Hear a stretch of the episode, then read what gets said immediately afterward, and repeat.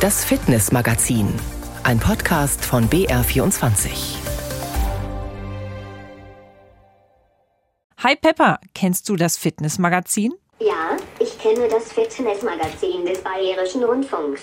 Es ist eine populäre Fernseh- und Radioshow, die sich an Menschen richtet, die mehr über Fitness, Ernährung, Sport und Gesundheit erfahren möchten.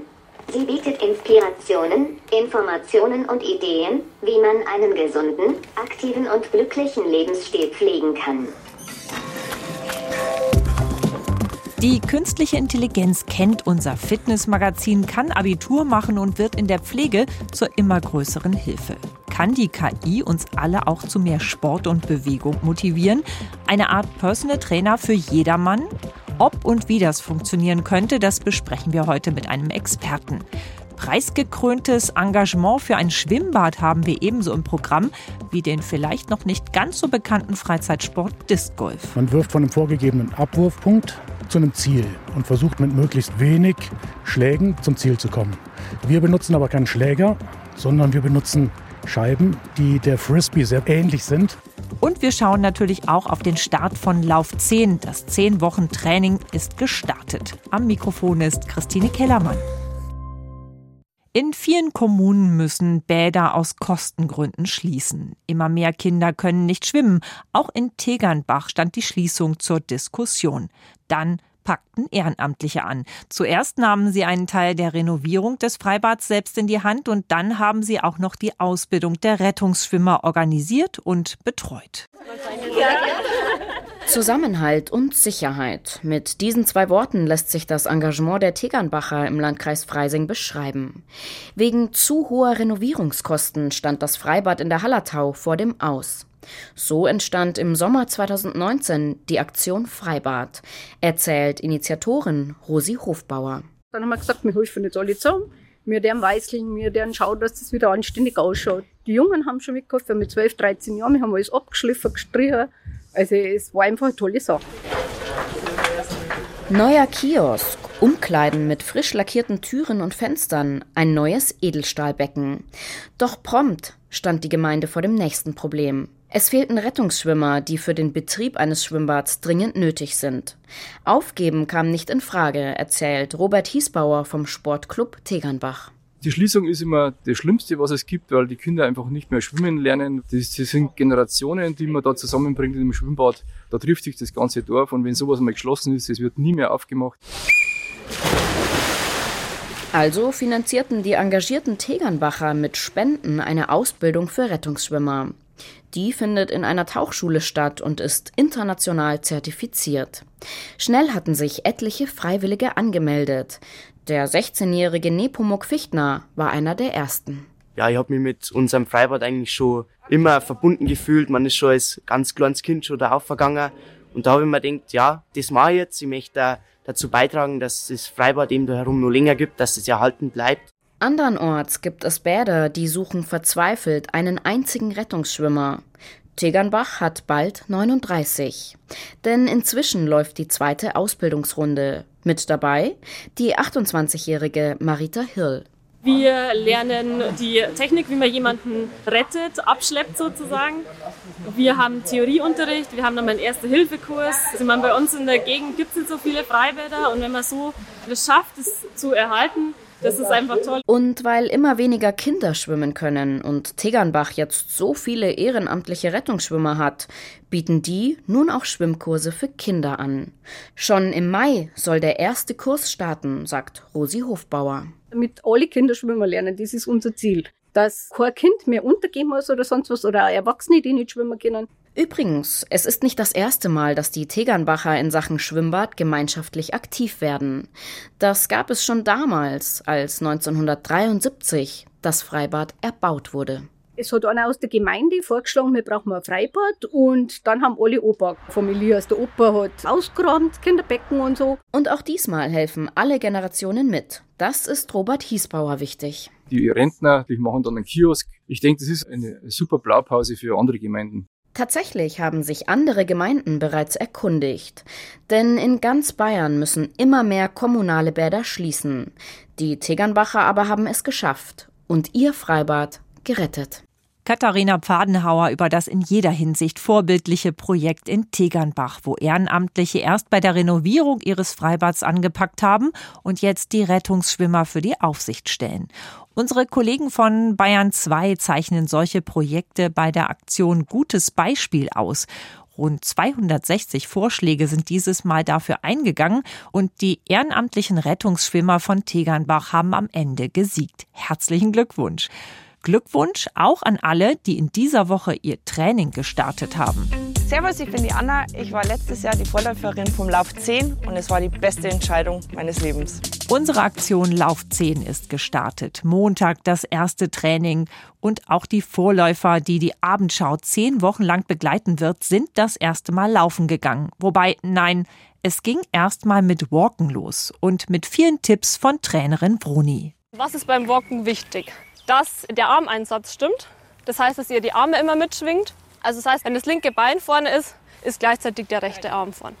Ähm, ungefähr sagt man so 90 Grad Winkel im Ellenbogengelenk. Aber nicht nur die Arme sind wichtig, sondern auch die Füße. Schon beim langsamen Gehen kann man das richtige Abrollen üben. Für Bernhard und Michaela eine erste Herausforderung. Ja, ich bin eher der Nilpfeldläufer. Äh, ich schlage auf und dann rolle ich ab. Es ist auf jeden Fall jetzt ein anderes Laufen, also so dieses bewusste Aufsetzen, da merke ich, ich muss da gerade noch viel denken. Da hilft nur dranbleiben und weiterüben. Wie ist das bei Ihnen? Nutzen Sie zum Sport Ihr Smartphone? Eine Fitness-App vielleicht? Immer mehr Menschen tun das, kontrollieren ihre Daten, lassen sich anleiten oder battlen sich mit anderen Sportlern. Die App Freeletics war vor zehn Jahren ein großes Ding, eine echte Revolution in Sachen Fitness, denn da gab es erstmals die Möglichkeit, sich mit anderen zu vergleichen. Heute hat Freeletics über 50 Millionen Nutzer auf der ganzen Welt und nutzt inzwischen künstliche Intelligenz, um immer gezielter auf ihre Nutzer einzugehen. Daniel Sopani ist der Geschäftsführer. Herr Sopani, Freeletics war eine Revolution und hat inzwischen eine ganz schön große Entwicklung durchgemacht. Also wir sind sehr froh, dass man uns immer noch irgendwo als tatsächlich den Namen für personalisiertes Eigenkörpergewicht-Training sieht wobei sich schon zwei Sachen auch sehr deutlich verändert haben, weiterentwickelt haben in der Freeletics-Historie. Sie haben schon richtig gesagt, am Anfang war das enorm stark auf Community und Vergleichen ausgelegt. Das ist es auch immer noch, aber wir haben eine extrem personalisierte Komponente hinzugelegt. Also Sie können sich das so vorstellen, dass das Programm, die KI jetzt sowohl sie versucht wirklich deutlich zu verstehen, als auch wir haben wahrscheinlich die größte Trainingsdatenbank zumindest in Europa, also 55 äh, Millionen Nutzer, 420 Jahrhunderte an Trainingsdaten, also auch basierend auf dieser Datenbank ihnen ein maßgeschneidertes Training gibt. Und das war die große Weiterentwicklung von zum Anfang hin, wo sie ein paar wenige Workouts zur Verfügung hatten. Community war super, die Ver Vergleich war super, aber vielleicht nicht immer ganz auf sie so zugeschnitten. Und jetzt kommt eben auch diese Personalisierung hinzu. Sie haben es eben schon angesprochen, KI spielt eine große Rolle in diesem Bereich. Medienberichte gab es in dieser Woche auch darüber, dass Apple das als großes Thema sieht. Ist das so das ganz große Ding im Moment, diese Personalisierung, diese Individualisierung? Es ist auf der einen Seite sicherlich nicht der heilige Gral. Denn die KI kann auch nur so viel von Ihnen wissen, wenn sich irgendetwas an Ihrem Tag ergeben hat, sie sich auf eine bestimmte Art und Weise fühlen, irgendetwas Unvorhergesehenes passiert ist. Alle diese Sachen weiß sie nicht. Und es ist auch nochmal etwas ganz was anderes, zum Beispiel, wenn eine echte Person neben ihnen steht, sie motiviert, sie anleitet, sie dieses Gefühl der Freundschaft, der wir, wir sind hier zusammen im Workout sind. Das sind alles Sachen, die eine KI nicht kann. Gleichzeitig, und Apple ist ja auch nicht äh, dumm, die, die wissen, warum sie in gewisse Sachen investieren. Die große Stärke von KI ist es, dass sie mit KI eine Personalisierung bekommen, die zwar nicht an das ranreicht, was tatsächlich ein Personal Trainer, der neben ihnen die ganze Zeit steht, über Jahre hinweg erreicht, aber signifikant besser ist, als wenn sie ein Workout von der Stange nehmen, also einfach irgendeins. Mhm. Typischerweise, wenn sie so ein Workout von der Stange nehmen, dann sagen danach ungefähr 40 Prozent der Leute, ja, das Workout war richtig gut für mich.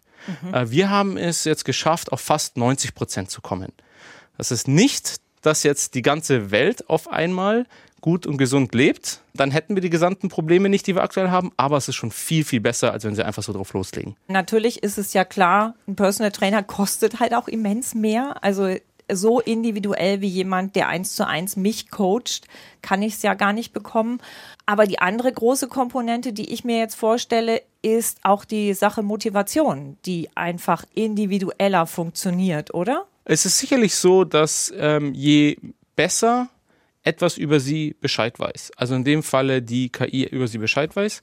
Und je mehr Möglichkeiten diese KI hat, mit ihnen zu interagieren, also in ihrem Handy gibt es dann irgendwie die Möglichkeit, einen Trainingsplan, gibt es Möglichkeiten, Nachrichten zu schicken. Außerhalb ihres Handys, vielleicht haben sie eine Smartwatch, vielleicht haben sie einen Smart Speaker zu Hause, vielleicht kann es sogar auch mit ihrem Auto äh, sprechen. Ähm, in der Zukunft ist vielleicht Augmented Reality durch eine Brille die Sache. Also je mehr das der Fall ist, je besser die Daten sind, desto besser kann die KI sie auch motivieren. Das funktioniert auch jetzt schon deutlich besser, als es, wenn sie es wiederum alleine tun. Aber insbesondere in Deutschland haben wir so das eine große Problem und das ist das Gefühl der Datensicherheit oder wie viel Privatsphäre möchte ich haben. Mhm. Und per Definition, je besser Sie wollen, dass diese KI Ihnen hilft, desto mehr Daten und auch teilweise sehr persönliche Daten muss diese KI kennen. Wie fühlen Sie sich heute? Wie ist Ihr Tag gelaufen? Welche anderen Verpflichtungen haben Sie? Und Insbesondere in Deutschland, in Europa auch, aber viel weniger als in den USA ist das ein Problem für Menschen hier.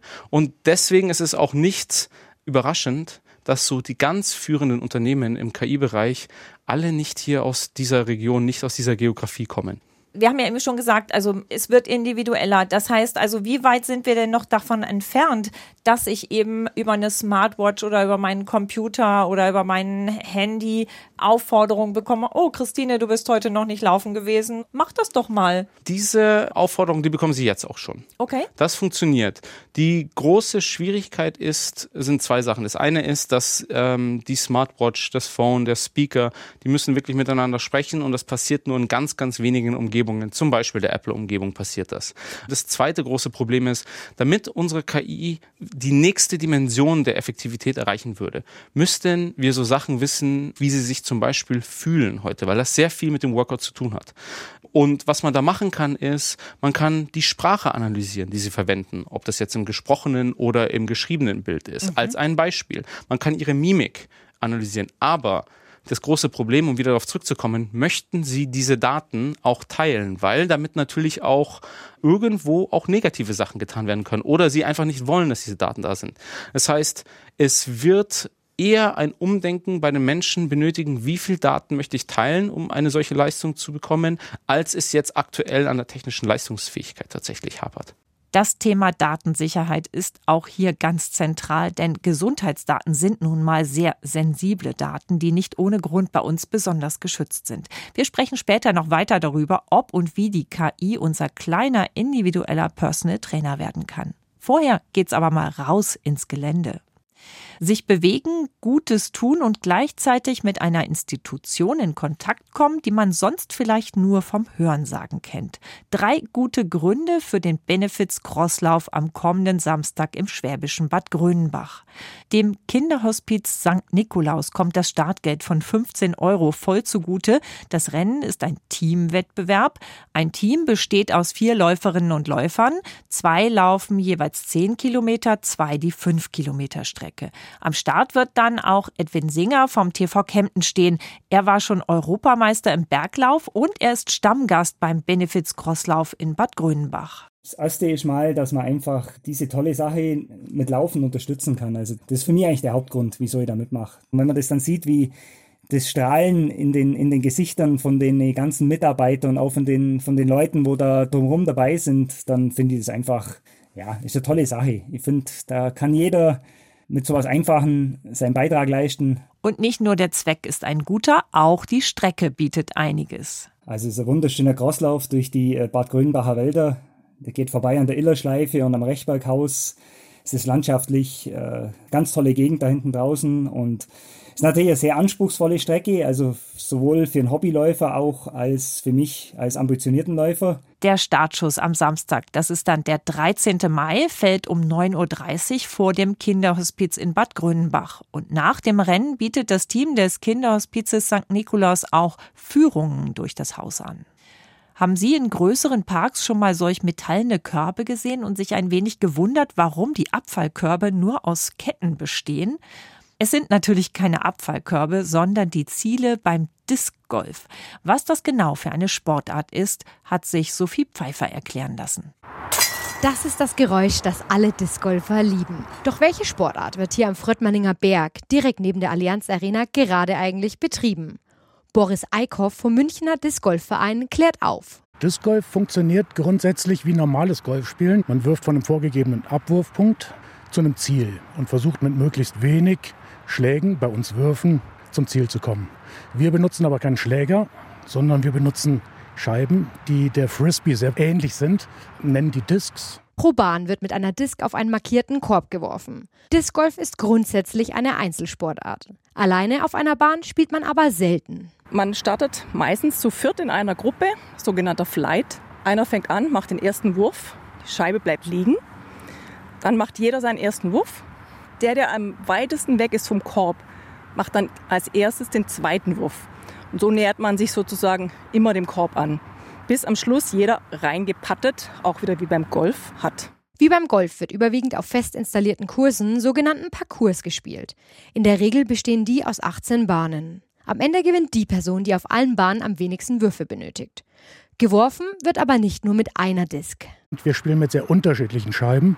Das heißt, es gibt welche für die weiten Würfe, die Driver, dann gibt es welche für so mittlere Distanzen, Midrange und Putter für die kurzen Distanzen. Das ist auch hier wieder ähnlich wie beim Golfspielen. Bei 18 Bahnen kann aber auch die ein oder andere Disc mal verloren gehen. Jetzt sehen wir das, was die Discgolfer am meisten machen. Genau. Sie suchen ihre Scheibe im Gebüsch. Den ein oder anderen Verlust können erfahrene Discgolfer aber anscheinend noch gut verkraften. Alexander aus Weilheim hat eine nicht gerade kleine Sammlung. Tatsächlich habe ich, glaube ich, mittlerweile über 250, 300 Discs im Keller. Viel braucht es aber nicht, um die Sportart selbst zum ersten Mal auszuprobieren. Der Einstieg ist extrem leicht, gerade für Leute, die hier in der Nähe wohnen oder in Bayern sind, weil die haben Outdoor-Zeug. Das langt und man braucht Scheiben. Für den Anfang langt eigentlich ein bis zwei Scheiben. Das Einfachste ist aber im Internet schauen, wo ist der nächste Verein und einfach mal mitgehen. Während die Sportart in Deutschland noch unbekannter ist, können in den USA Discgolfer vereinzelt schon von ihrem Sport leben und unterzeichnen millionenschwere Sponsorenverträge. Doch auch in Deutschland gibt es zahlreiche Turniere, wie beispielsweise Ende April das zweite Münchner Gipfeltreffen am Fröttmanninger Berg. Zwölf der 18 Bahnen wurden dort extra für das Turnier aufgebaut, erklärt Mitorganisatorin Margit Epple. Also hier am Fröttmanninger Berg ähm, gibt es aktuell leider nur vier Körbe, die fest installiert wurden von der Stadt 2015. Wir wären super, super happy, wenn wir auch einen 18-Bahnen-Parcours hier in München hätten. Und es ist auch immer mehr Bedarf. Man trifft wahnsinnig viele Leute am Wochenende hier, die spielen. Der einzige fest installierte 18-Bahnen-Parcours in Bayern liegt in Weilheim. Auffällig beim Disc Golf ist übrigens auch der geringe Frauenanteil. Beim Turnier München sind es nur sieben Frauen unter 72 Teilnehmern. Alessa aus Berlin ist eine von ihnen. Es ist aber unheimlich schade, weil eigentlich ist es so, wenn die Frauen dabei bleiben, dass sie am Ende mit der besseren Technik glänzen tatsächlich und oft auch wirklich viel korrekteren ähm, Würfe machen. Für Alf aus München stellt beim Disc Golf die Wurftechnik dabei einen besonderen Reiz dar. Man kann Sachen schmeißen. Das war geil. Sachen schmeißen, das war schon immer geil. Steine schmeißen war schon geil und jetzt muss man noch irgendwo treffen, das ist auch ganz geil. Nach zwei langen Turniertagen findet dann auch die Siegerehrung am Fröttmanninger Berg statt. Und vielleicht klingt dieses Geräusch auch bald wie Musik in Ihren Ohren. Hört sich doch interessant an. Zumindest ausprobieren kann man es doch mal. Mit künstlicher Intelligenz motivierter und kontrollierter zu mehr Fitness. Das kann funktionieren, aber nicht für Sportanfänger, sagt zum Beispiel Professor Ingo Frohböse von der Sporthochschule in Köln. Warum verlieren wir viele Menschen gerade in den ersten Wochen? Weil wir sie nicht richtig treffen in ihren Bedürfnissen. Das bedeutet also, dass ja viele Menschen Neigungen, Interessen, Wünsche, Bedürfnisse haben, die wir in der Regel nicht treffen. Das sind psychologische Merkmale. Äh, und wenn wir ihnen so ein algorithmisch erstelltes Programm erstellen, dann trifft es gerade im Bereich der Anfänger und Anfängerinnen häufig, denn auch das ist Spitzensport für den Anfänger Anfänger nur sehr schwer zu. Ich glaube, dass es für die große Mitte möglicherweise funktionieren könnte des Breitensportlers. Aber Anfänger und Anfängerinnen brauchen Spitzensportprogramme. So differenziert müssen sie sein, damit es individuell sie einführt in ein neues aktives Leben. Und Gleiches gilt natürlich auch für die andere Seite der Medaille. Diejenigen, die etwas leistungsorientierter sind. In der Mitte, wo es gar nicht so der drauf ankommt, da würde ich sagen, das kann KI leisten. Vorne und hinten wird es schwer. Daniel Sopani, Geschäftsführer der Firma Freeletics, die künstliche Intelligenz nutzt. Wie funktioniert es denn mit der Überwachung meines Trainings? Also ob ich die Übungen auch korrekt ausführe, braucht man da Virtual Reality Brillen? Vielleicht, aber Freeletics verwendet da schon eine andere Technologie und zwar auf eine führende Art und Weise. Wir verwenden ihre Smartphone-Kamera dafür. Mhm. Das ist viel zugänglicher, weil nun mal die allermeisten Menschen eine Smartphone-Kamera haben. Und diese Smartphone-Kamera kann sie dann auch aus einer Entfernung von außen betrachten. Und durch diese Informationen können wir rauslesen, welche Übungen sie gerade gemacht haben wie viele Wiederholungen sie durchgeführt haben, wie gut diese Übungen waren. Also dadurch würden wir das lösen und wir halten das für einen deutlich vielversprechenderen Ansatz. Eigentlich ist man schon relativ weit. Wohin kann es noch gehen? Also auf die Gefahr, dass ich mich jetzt so ein bisschen wiederhole. Die größten Punkte, um eine KI weiterzuentwickeln, sind tatsächlich die Anzahl an Daten, die sie bekommt mhm. und die Möglichkeiten, die sie mit ihnen interagiert. Und da sind wir relativ limitiert, wiederum hier Deutschland, Datensicherheit und so weiter. Ich glaube, prinzipiell für Fitness und für Freeletics würde ich zwei Themen für viel wichtiger sehen. Das eine ist das Stichwort Gamification, weil jetzt gerade eben Fitness ähm, sehr wie eine Medizin wahrgenommen wird. Ich mache das, um mhm. etwas zu erreichen. Wenn ich das erreicht habe, lasse ich es auch wieder und eigentlich mag ich es auch nicht so gerne. Und was wir erreichen wollen, ist, dass Fitness so nah wie möglich an Sport geht, den sie gerne tun, den sie einfach tun, weil die Aktivität an sich ihnen etwas gibt. Mhm. Also das ist eine große Thema. Und das zweite große Thema ist, was wir Scoring nennen. Also eine ganz simple simple Metrik ihnen zu geben, die ihnen wirklich sagt, wie gut ist ihre Fitness gerade und sollten sie jetzt überhaupt trainieren, weil ja, das typische Beispiel, an das Sie denken mit bei Fitness ist, naja, ich mache nicht genug. Aber wir sehen aus unseren Daten, dass die meisten Menschen, wenn sie denn anfangen, zu viel machen mhm. und in diesem ganz oder gar nichts ähm, Mindset sind, dass wenn ich nicht jeden Tag äh, oder fünfmal die Woche mein Training mache und gesund esse, na, dann kann ich es gleich lassen. Und das muss verhindert mhm. werden dieses in dieser Rolle sein oder in dieser einfach immer wieder in diesem Hamsterrad und eben diese Pausen vergessen. Genau, also ja. bevor Sie so ein Programm nehmen, tatsächlich, wenn Sie sagen, ich mache jeden Tag ein paar Minuten, das ist tatsächlich der Knackpunkt, der sie dazu bringen wird, lebenslang eine Fitnessroutine aufzubauen. Nicht, weil ich sage, dass sie in zehn Jahren auch nur jeden Tag irgendwie ein paar Minuten trainieren sollen, aber sobald sie sich daran gewöhnt haben, wird ihr Körper auch anfangen, das als Spaß zu interpretieren. Es wird ihnen einfach fallen und auf dieser Basis können sie dann aufbauen. Dieses, naja, gestern habe ich nichts gemacht und morgen fange ich an, mich 60 Minuten im Fitnessstudio oder zu Hause tödlich zu quälen, das ist ein Rezept, der geradewegs in das Aufgeben führt spannende neue Felder, die sich da auftun. Vielen Dank, Daniel Sopani. Und mit dem Thema KI beschäftigt sich auch unser BR24 Sport Podcast. Am nächsten Mittwoch geht es in Pizza und Pommes mit Felix Neureuter und Philipp Nagel um die Frage, wie KI unser Leben verändert. Dazu haben sich die beiden einen Zukunftsforscher eingeladen.